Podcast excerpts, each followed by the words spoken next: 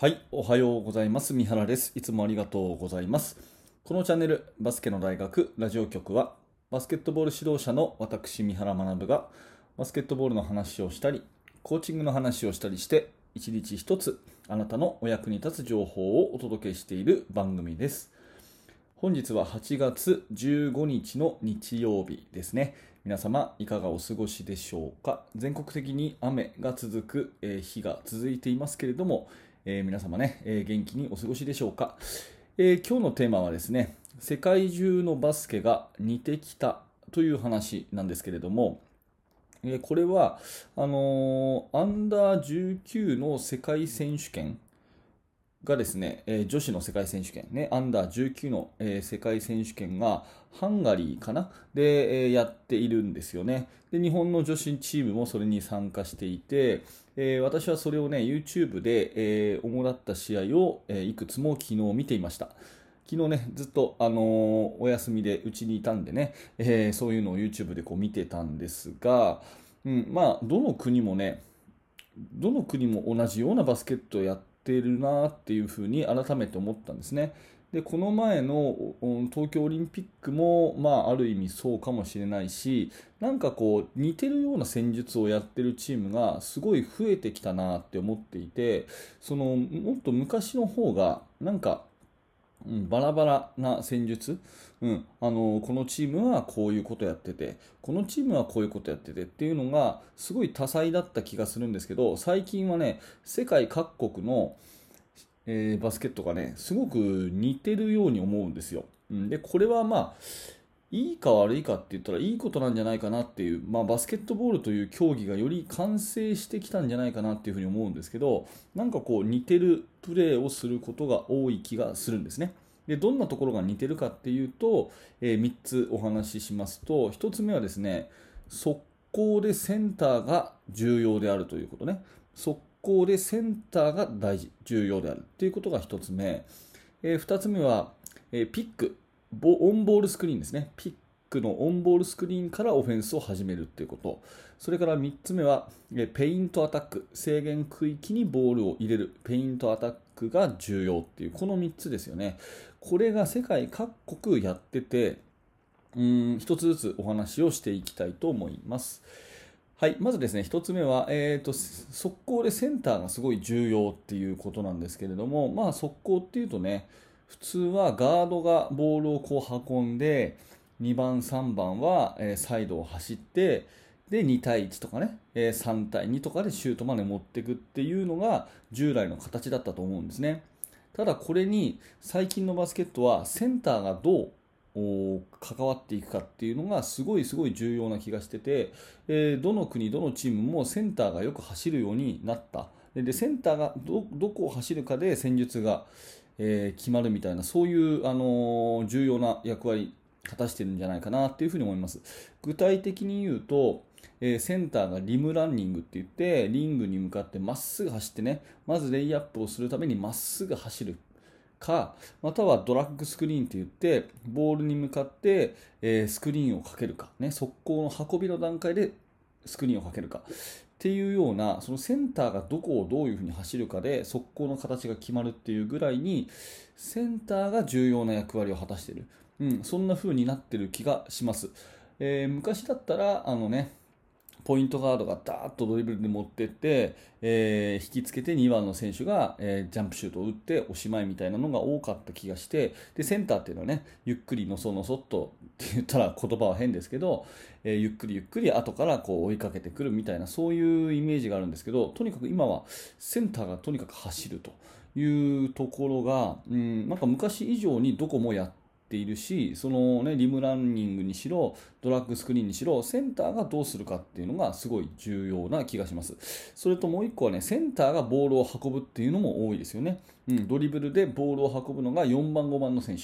リバウンドを取った選手がそのままドリブルで運んでいくっていうケースも非常に多い。あの全日本代表の男子のチームなんかこれが多いですよね渡辺裕太選手とか八村塁選手がリバウンドを取ったらそのままドリブルプッシュするっていうケース結構多かったと思うんですけどあれですよね。あれって昔はそんなにやってるチーム少なかったけど、今どのチームもやってるので、まあ、速攻でセンターすごい重要かなっていうふうに思います。うん、これが1つ目の話ですね。えー、世界中のバスケが似てきた話の2つ目は、えー、最初にピックから入るってことですね。うん、ボールを持ってる選手にスクリーンに行って、ね、オンボールにスクリーン行って、えー、ボールマンのマークマンを剥がして、えそこから、まあ、オフェンスを作っていくという話なんですけど、これ昔はね、えー、オンボールスクリーンっていうのは、ショットクロックがなくなったらやりましょうっていうチームが多かったんですよね。うん、パスを回して、いろんな動きをして、えー、シュートチャンスがなくて、ショットクロックがもう残り5秒ぐらいになったら、オンボールスクリーン行きましょうっていうのが昔だったと思うんです。ただ最近は、ショットクロックの最初にオンボールスクリーン、エントリーとして、ボールスクリーンから行きましょうっていうのが多くて、まあ、この辺はね、多分ルールのうーんまあ、改正、えー、今、実質24秒と言いながら14秒じゃないですか、14秒の、ね、オフェンス、その短い時間で、えー、効率よくシュートに行くために、まずオンボールから入るっていうのは、これはもうどの国もやってますよね。えー、だからこの辺はね、もう、あのー、昔のバスケットと随分違うなっていうところで、えー、世界選手権とか見ても、もうどの国もまずオンボールスクリーンから入っていくっていう印象を受けます。ねえさっきの話とちょっとつながりますが、速攻でセンターが走っていって、そのままスムーズにオンボールスクリーンに入るっていうケースが非常に多いかなっていうふうに思います。はい。では3つ目ですね。えー、ペイントアタックが大事ということで、えー、オンボールスクリーンを使ったり、それからオンボールスクリーンからスクリーナーがダイブしたり、ね、いずれにしても制限区域にですね飛び込んでいく、そういうプレーが重要視されてますね。えー、そうすると、当然そのペイントアタックをして、えディフェンスが甘ければ、そのまま、ね、高確率なシュート、ゴール下のシュートを打てますし、ファールももらいやすいと。ねえー、そしてそこに収縮したらアウトサイドがノーマークになるというそういう方程式で、えー、まずペイントアタックをしてゴール下の高確率のシュート、ファールをもらう、でディフェンスが寄ってきたら味方がノーマークっていう、まあ、こんな方なバスケットの作り方が非常に多いかなっていうふうに思います。で昔はやっぱりこれをね、えポストプレーで、えやってるチームはとても多かったし、まあ、今もね、えあるんですけれども、ペイントアタックをしないで、えー、まあ、ワンワンチャンスでシュートに行くみたいなチームも戦術も多かったと思うんですね、えー、代表的なのはフレックスオフェンス、ね。えー、フレックスオフェンス頭に浮かべる人は分かると思うんですがあれはねオフボールの連続スクリーンでどっか空いた人がシュートっていうことなんでディフェンスをこう収縮させるとかあんまり関係ないんですよね、えスクリーンがどれだけ正確にかかるかっていうところなんで、えー、まあ、そういうね、えプレーがったんですけど今最近ほとんどないですよね。ワンポイントでそういうのを使うところはあるにしても基本的にはオンボールスクリーンからペイントアタックをしていってそこから、ね、ゴール下のシュートか3点シュートか。で逆にこのミドルレンジの2点シュートっていうのはあんまり多くないっていうそういうバスケットがまあ多いのかなというふうに思うんで、えー、こんなところが世界のね流れでバスケットボールがより完成に近づいたそんな感じかなと思います。まああのー、これはですねやっぱりルール的な改正さっきも言いましたけど14秒ルールっていうものがあったり、えー、下からえー、みんな同じようなことをせざるを得ないみたいなところもあるしあとは今ねインターネットの時代で、えー、世界中のバスケットがあのスマートフォンで見れますんでね誰でも見れますんでやっぱり世界のトレンドっていうのをこう真似しやすいそういうまあ世の中だったりするというところに、えー、背景があるのかなというふうに私は、えアンダー19の世界選手権を見て思いました、ね、あなたはいかがに思いますか、えもしね感想とか質問とかあればコメント欄に書き込んでいただければ嬉しく思います、え今日のテーマは世界中のバスケが似てきた話といういうことでセンターの走り、それからオンボールスクリーン、ペイントアタック、この辺はもう世界中がやっているバスケットで、バスケットがより完成に近づいた、そんな風に私は思ってますよというお話です。